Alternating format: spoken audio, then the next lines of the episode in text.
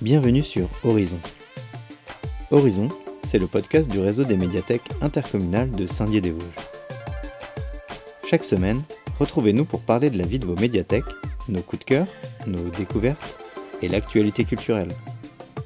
Bonne écoute à tous Bienvenue pour ce 13e épisode d'Horizon. Aujourd'hui, je suis avec Alexandre, bonjour. Bonjour. Alexandre, j'ai l'habitude de démarrer le podcast par une présentation de l'invité du jour. Est-ce que vous pouvez nous parler euh, ben, de vous et puis de votre rôle au sein du réseau Escale Oui, bien sûr. Donc, je suis Alexandre Jury. Euh, je travaille euh, dans le réseau des médiathèques depuis 2016 et je suis directeur adjoint des médiathèques et je m'occupe en plus particulièrement des collections patrimoniales. Ça tombe bien parce que c'est ce dont on va parler aujourd'hui. C'est ça. Pour commencer, en médiathèque, ça veut dire quoi Patrimoine, patrimoine écrit, on entend souvent. Euh, on parle de patrimoine écrit, euh, parfois aussi de patrimoine graphique selon les documents, mais on désigne par patrimoine tous les documents, euh, alors que ce soit livres ou autres supports, anciens, rares et précieux, voilà, donc qui sont des documents qu'on n'emprunte pas à domicile et qui sont visibles lors des expositions ou consultables sur place tout simplement. D'accord. Et euh, est-ce que toutes les médiathèques ont euh, un fonds patrimonial ou... Non, alors toutes les médiathèques, loin de là d'ailleurs, n'ont pas de, fonds patrimonial. Euh, il y en a un certain nombre qui en ont. Généralement, dans la plupart, sinon dans la totalité des grosses villes, on, en a. Et dans les villes plus moyennes comme, comme Saint-Dié, on n'en a pas systématiquement partout. Voilà. Donc il y a des raisons historiques hein, qui, qui, font qu'on en a ici et dans, dans pas mal d'autres villes. Souvent, euh, c'est pas toujours le cas, mais souvent quand même, euh, ça provient euh, des confiscations révolutionnaires qui ont constitué les, les, premières bibliothèques, hein, donc quand on a confisqué les biens du clergé. Et c'est souvent comme ça que les premières bibliothèques ont été créées et qui sont devenues ensuite des fonds patrimoniaux avec le temps, bien sûr. D'accord.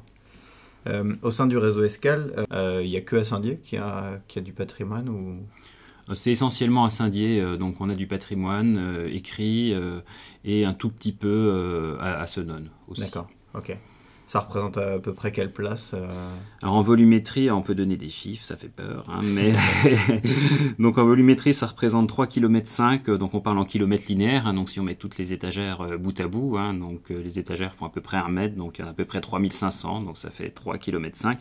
Et en nombre de documents, c'est plus de 100 000 documents, donc ce qui est relativement important et, conséquent compte tenu de la, taille de la ville. Ce sont des documents variés, donc ça peut être la plupart, il y a une bonne partie qui sont des livres imprimés, mais on a aussi euh, un millier de manuscrits, on a plusieurs milliers d'estampes, euh, environ 10 000 photos euh, sur plaques de verre, beaucoup de, cartes postales par dizaines de milliers, des photos, des mêmes, on a même des supports phonographiques, un petit peu de, disques vinyles et même de disques plus anciens, donc qui sont conservés à la médiathèque. D'accord. Et ce fonds comme vous le dites, assez important. Il s'est constitué petit à petit Il s'est constitué petit à petit. Donc on a, euh, comme dans, dans, un certain nombre de bibliothèques, euh, les, euh, ce qu'on appelle les confiscations révolutionnaires. Hein. Donc en ce qui nous concerne, ça vient de, des institutions du territoire. donc essentiellement les abbayes de Senon, Moyen-Moutier et Étival. Alors c'est surtout Étival dans notre cas, puisqu'on a aussi un autre fonds important de ces abbayes qui est à la bibliothèque d'Épinal. Et euh, nous avons également euh, dans, les institutions euh, donc le chapitre de Saint-Dié, il y avait je crois un couvent des Capucins à Saint-Dié dont on a quelques livres, et les Cordeliers de Raon l'Étape aussi. Donc ça c'est vraiment le, fond, on va dire qui est arrivé au début du 19e siècle. Et puis ensuite, il s'est enrichi au fil du temps, donc avec des, donations, des achats, des dépôts, des legs, hein, euh, donc euh, avec un certain nombre de, bibliophiles locaux. Je pense à Édouard Ferry, qui est dans la famille de Jules Ferry, qui était bibliophile au 19e. on va retrouver Sadoul aussi, donc là c'est plutôt Raon l'étape, les Sadoul, hein, donc avec un qui a été conservateur au musée Lorrain et euh, donc le fils Georges Sadoul qui a écrit l'histoire du cinéma, donc on a leur collection. Et puis euh, des écrivains euh, comme je pense à Cléry Vangol aussi, dont on a un fonds important à Saint-Dié, qui était originaire d'ici, et pas mal d'autres fonds aussi qui sont arrivés, donc surtout au début et dans tout, durant tout le XXe siècle. D'accord. Quand on récupère un fonds, qu'est-ce qu'on va en faire et comment on va le traiter et c'est quoi votre rôle euh, un petit peu? Ben, Déjà, le fonds, euh, il s'agit de définir son périmètre, on va dire, d'essayer de voir un peu ce qu'il y a dedans, euh, donc d'éliminer éventuellement s'il y a des choses à éliminer, mais en principe, on, garde à peu près tout. Et donc, le premier travail à faire, c'est de l'inventorier, de le reconditionner en boîte, enfin, si c'est des documents en feuille volante, enfin, des, choses comme ça, hein, je pense dans le cas des manuscrits, c'est fréquent et euh, donc euh, déjà de l'inscrire au catalogue, hein, parce que bon, euh, pour valoriser quelque chose, il faut savoir ce qu'on a. Déjà, c'est la première chose. Sinon, qu'on connaît pas, on peut pas la savoir. Et après, ensuite, on, voit ce qu'on en fait selon l'intérêt local. Alors, c'est souvent d'intérêt local, hein, mais ça peut être au-delà. Voilà. Donc après, ça peut prendre forme d'exposition, de présentation sous forme de, de conférence, ou maintenant bah, de numérisation, bien sûr aussi, hein, des, des, choses qui peuvent être valorisées de manière numérique il y a un gros travail qui a été fait ces dernières années de valorisation par le numérique de, du patrimoine. Alors ça a commencé effectivement, euh, donc d'abord il y a eu, euh, quand j'ai pris mes fonctions, donc un, travail qu'on appelle de, récollement, hein, de vérifier la présence des documents dans les fonds, d'inventaire euh, pour ce qui n'était pas inventorié, puisqu'il y avait des documents, encore quelques milliers, c'est pas rare hein, d'avoir quelques milliers de documents comme ça qui traînent dans un coin qui sont pas inventoriés, donc là on a tâché de le faire au maximum, et donc il y a eu un gros travail d'informatisation de ce catalogue, là, parce que bon, le, les livres courants qu'on emprunte étaient déjà sur le catalogue informatisé, mais les livres patrimoniaux ne l'étaient pas. Donc effectivement, le seul endroit pour consulter le catalogue, c'était venir ici à Saint-Dié, donc pour consulter le catalogue, ce qui pose un petit peu problème, notamment vis-à-vis des, chercheurs qui peuvent être loin et donc qui nous font des demandes à distance. Donc on a informatisé euh, le catalogue, donc ça représente euh, environ 55 000 notices euh, qui ont été réalisées donc par nous et par une société externe donc qui, nous a aidés parce que bon on n'aurait pas pu faire ça seul. Il y a eu aussi la phase conservation, refaire le conditionnement, mettre des documents abîmés en boîte. on commence aussi des chantiers de restauration sur certains documents en lien avec la Bibliothèque nationale. Et euh, là, on a la phase euh, numérisation, effectivement, et valorisation en ligne, donc qui commence à, prendre forme en ce moment. Et puis, l'avantage de cette numérisation aussi, c'est qu'on peut s'inscrire dans des secteurs un peu plus larges, comme vous le disiez. Ça permet de toucher des chercheurs qui ne sont pas forcément ici. Bien sûr. Et puis de s'inscrire euh, dans les bibliothèques numériques. Euh, Il y a des outils assez poussés et précis euh, qui permettent de retrouver des documents patrimoniaux. Tout à fait. je pense à l'Immédiat Galerie. Voilà, donc on a la chance en Lorraine d'avoir une bibliothèque numérique dite de référence. Ça, c'est un label attribué par le ministère qui ouvre droit à, notamment à des financements. Mais donc cette bibliothèque numérique, donc s'appelle l'Immédiat et qui a été mise en ligne en 2018, donc assez récente. Bibliothèque numérique, on va dire nouvelle génération, très performante avec intégration des réseaux sociaux et autres pour partager les documents, donc c'est relativement intéressant. Le fait d'être euh, territoire associé du Sillon Lorrain depuis 2016 au niveau de la communauté d'agglomération, ça nous permet de bénéficier des services euh, des bibliothèques l'immédiat et euh, de pouvoir alimenter cette bibliothèque numérique lorraine hein, qui historiquement est alimentée par Épinal, Metz, Thionville et Nancy. Et nous, ça nous permet de nous, nous raccrocher effectivement aux, collections numérisées qui, qui, sont déjà en ligne et qui, pour une part, sont complémentaires des nôtres. Je pense notamment aux mhm. collections de la bibliothèque d'Épinal qui proviennent des mêmes abbayes que nous, donc ça permet aussi de reconstituer virtuellement des, bibliothèques qui ont été euh, dispersées euh, au fil, au fil des siècles. D'accord. Pour revenir un peu euh, à notre réseau, quelles sont les plus belles pièces qu'on peut trouver dans cette collection? Alors, les, plus belles pièces qui sont fréquemment et qui ont été fréquemment mises en avant à juste titre. donc on a un énorme manuscrit qui jusqu'à il y a peu était exposé en permanence dans la salle du trésor de la médiathèque Victor Hugo à Saint-Dié, qui est le graduel euh, de Saint-Dié d'ailleurs, euh, donc un énorme manuscrit de chant liturgique euh, réalisé à la fin du XVe siècle. Alors quand je dis énorme, c'est qu'il pèse 50 kg et qui fait à peu près 50 par 70 cm par 20 cm d'épaisseur, donc c'est un énorme manuscrit et qui est énormément enluminé. Donc on peut voir tout ça d'ailleurs sur l'immédiat galerie, hein, on en reparlera, mais il, est, il, est, en ligne et il comprend plus de 2200 enluminures. Donc c'est un, un, trésor de l'enluminure qui est connu de manière enfin une échelle internationale. Hein. On a des demandes de partout euh, qui viennent euh, surtout d'Europe quand même, mais vraiment de, partout. des demandes de reproduction ou de fournir telle ou telle image qui est très connue et qui a été très commentée.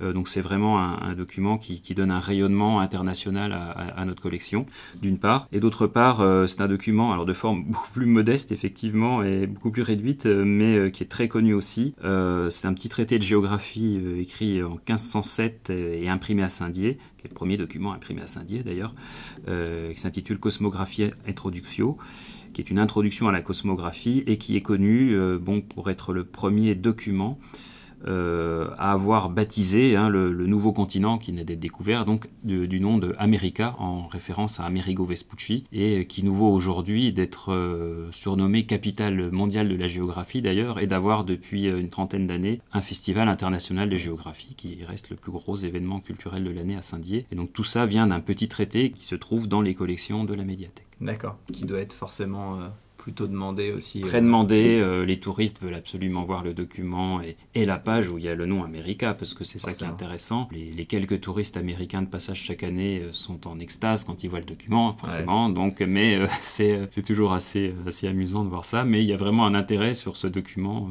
donc, qui fait rayonner notre collection aussi et qui depuis peu est en ligne sur l'Immédiat Galerie également. Hein. donc on peut, on peut consulter ça en ligne, y compris la page America, évidemment, qui, est, qui, est, bien référencée, voilà, parce qu'on sait que c'est toujours celle-ci qui est demandée. Ouais, puis je pense que l'avantage d'avoir des pièces comme ça avec cette renommée, c'est mm. que aussi ça permet de mettre en lumière euh, ce qu'on peut proposer aussi. Bien sûr, bien sûr, voilà, parce que effectivement, on a, on a beaucoup mis en avant ces, ces, quelques pièces, mais on a plein d'autres choses aussi à montrer qui sont parfois un peu moins connues, qui, qui peuvent avoir un, intérêt certain, bien sûr. Ma deuxième question, c'est voilà, là ça, c'est les deux pièces emblématiques, on va dire, du fond euh, qu'on a ici dans, dans, le réseau Escale, mais euh, c'est peut-être pas vos pièces préférées. Vos, ouais, vos œuvres préférées à vous, c'est lesquelles? Alors effectivement, ça m'a donné un peu euh, réflexion cette question. Je me suis dit, mais quelles sont mes œuvres préférées? C'est pas facile en fait hein, de se dire euh, sur une masse de 100 000 documents, qu'est-ce que je préfère? Et euh, donc, je me suis souvenu des quelques premiers documents que j'avais consultés en arrivant ici il y, a, un petit peu plus de 4 ans. Donc là, voici un, document qui sera d'ailleurs numérisé, donc qui est un petit, qui est un petit document, donc un petit manuscrit donc écrit par un abbé de Moyenmoutier en 1778, certain Don Florent, qui est un journal d'observation euh, des insectes euh, donc, qui ont été repérés dans les environs de l'abbaye de Moyenmoutier. Donc effectivement, il s'intéresse aux papillons. Et euh, ce qui est intéressant, donc il décrit tous les papillons qu'il a rencontrés, donc en mentionnant le nom des espèces. Et à chaque fois, pour chaque espèce, nous avons des, prélèvements donc de, papillons originaux dedans, donc les papillons qui ont 250 ans, dont on a pris les empreintes hein, de manière que je ne maîtrise pas, mais en fait on, les écrase hein, donc entre deux feuilles et puis ensuite ils, laissent leur marque. Et on a euh, bah, des dizaines, des dizaines de, spécimens voilà, qui, qui sont dedans euh, avec des couleurs encore assez, assez vives. Donc c'est toujours assez émouvant de retrouver ça euh, deux siècles et demi plus tard. Donc ça, ça fait par exemple partie des choses qui seront prochainement numérisées, parce qu'on est dans on est en plein dans l'intérêt local, on est sur le territoire de l'agglomération, donc voilà un des documents que je trouve assez, assez intéressant et, qui n'a pas été jusqu'à présent beaucoup, beaucoup mis en avant. D'accord. Voilà. Et puis euh, qui, qui, a l'air assez documenté. oui, c'est ça, voilà. Il y a deux, deux, volumes comme ça qui doivent faire à peu près 300 pages. Donc euh, oui, c'est assez, euh, c'est assez intéressant. D'accord. Il y avait une autre œuvre? Je vois que vous êtes. Oui, oui, oh, bah, il y en a d'autres. Hein. celui-ci a été un peu plus présenté parce qu'il a un lien quand même avec la géographie. Mais euh, c'est un de nos plus vieux manuscrits pour le coup. Euh, donc c'est une copie du XIIe siècle avec une très belle écriture, alors qui est euh, entre l'écriture romane et l'écriture gothique. On a une période transitoire entre ces deux types d'écriture, avec des jolies enluminures donc teintées de bleu et rouge. Et euh, donc c'est un traité qui est très célèbre à l'époque, euh, donc euh, le traité des étymologies d'Isidore de Séville, qui est un traité écrit au 7e siècle, donc bien avant, c'est une copie postérieure, mais donc qui est connu comme pour être la, plus ancienne des encyclopédies. C'est la première encyclopédie médiévale en fait, hein, qui reprend beaucoup de savoirs de l'Antiquité, où Isidore de Séville bah, passe un peu en revue toutes les, toutes les disciplines. Et on a une très belle page euh, donc euh, qui est euh, avec un dessin là qui est devant vous là donc qui présente bah, la, la, conception et la représentation du monde au Moyen Âge, effectivement, donc avec les, trois continents connus, donc Europa, Asie et Africa, avec l'Asie qui est en haut, puisque les cartes du Moyen Âge sont orientées à l'est, hein, donc on met la Terre Sainte en haut, donc Jérusalem, donc l'est est en haut, donc il faut tourner d'un quart de tour, et avec les, euh, trois fleuves qui séparent les, trois continents, donc au centre d'un cercle, donc c'est une carte euh, donc en forme de haut qu'on appelle T en haut, parce qu'effectivement les fleuves qui séparent les trois continents euh, forment un T, donc on appelle ça une carte T en haut, les géographes connaissent ça avec des petites figures donc autour de cette terre, hein, donc qui sont les douze vents répertoriés à l'époque, donc qui, qui soufflent sur, le, sur la terre. Donc je trouve toujours assez, assez intéressant cette page. Et donc on explique après, il y a tout un paragraphe en latin là, qui explique les différents, qui décrit les différents, les différents continents. Voilà, donc ça ne parle pas que de géographie, mais donc on met souvent cette page-là en, en avant puisque euh, on est dans la ville de la géographie donc euh, voilà mais, en, soi c'est une, très belle copie en fait euh, pour en avoir déjà vu d'autres et pas mal d'autres c'est vraiment une, belle copie de, ce traité qui est effectivement est, très célèbre hein. on en trouve des, dizaines un petit peu partout et euh, qui a pas mal circulé. Mais euh, voilà, je, trouve que c'est un, un, petit coup de cœur quand même. Ok, d'accord. Depuis la fermeture de, de, Victor Hugo, il y a beaucoup de travail, comme on l'a dit, qui a, qui a, été engagé sur euh, ces, ces, fonds et cette collection patrimoniale. tout ça, ça, va servir à valoriser ce patrimoine au sein de la nouvelle médiathèque du réseau. Quelle place vont prendre ces œuvres au sein de la boussole? Alors effectivement, un des si on peut dire, de la, la future boussole, euh, c'est le patrimoine écrit, entre autres, hein, euh, donc il y en a d'autres, mais le patrimoine aura une place importante. On rappelle aussi que la, boussole, ça ne sera pas seulement une médiathèque, mais il y aura également l'office de tourisme intercommunal, hein, donc l'office de tourisme central, puisqu'il y a d'autres antennes, on va dire, sur le territoire. Mais euh, donc on a un aspect intéressant, c'est l'articulation entre tourisme et patrimoine écrit sur place, puisque bon, les touristes vont passer là, donc il y aura forcément des choses à leur montrer. Mhm.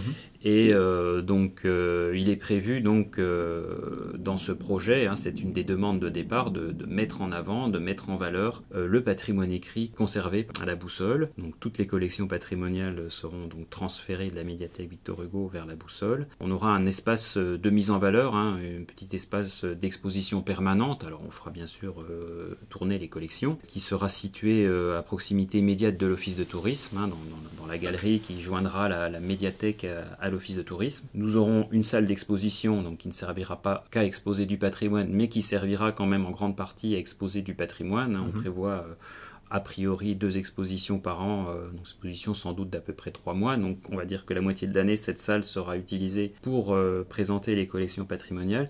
Et nous aurons aussi euh, un lieu intéressant qui est une salle de consultation des collections patrimoniales où les personnes de passage, les chercheurs ou les personnes, les érudits locaux comme on les appelle, donc pourront consulter nos collections dans de bonnes conditions de consultation, de, de conservation bien sûr. Tout cela sera aux normes actuelles. Et puis l'avantage de, partir sur un nouveau bâtiment aujourd'hui, le stockage des magasins, voilà, c'est un petit peu c'est sur trois étages. C'est ça, voilà, on est sur un bâtiment très vieillissant qui a plus de 50 ans et qui a, jamais vraiment été conçu spécialement pour la conservation des, documents, euh, avec des problèmes réguliers. ça c'est un petit peu euh, arrangé, mais euh, des problèmes réguliers d'humidité, notamment l'été, puisque c'est là qui, lorsqu'il fait chaud, c'est la claire est le plus humide. Hein. On a eu voilà quelques soucis, et ça fait, ça fait une trentaine d'années que ça dure, hein, c'est pas nouveau, mais des soucis réguliers voilà, d'humidité qui monte et euh, sur certaines collections de, moisissures qui ont pu apparaître, donc qui sont en cours de, résolution bien sûr, donc on n'aura plus évidemment ce problème-là à la boussole, puisqu'on aura des, réserves en sous-sol d'ailleurs sous le grand salon central de la médiathèque, qui sont actuellement en cours de construction d'ailleurs, euh, qui seront aux normes de, conservation avec climatisation et euh, contrôle température, hygrométrie constant, donc là on aura beaucoup moins de, problèmes au niveau de la, conservation. Et ça sera tout sur le même niveau, ça sera aussi beaucoup plus pratique euh, pour l'articulation des collections. En termes d'accès et de recherche. C'est ça, j'imagine.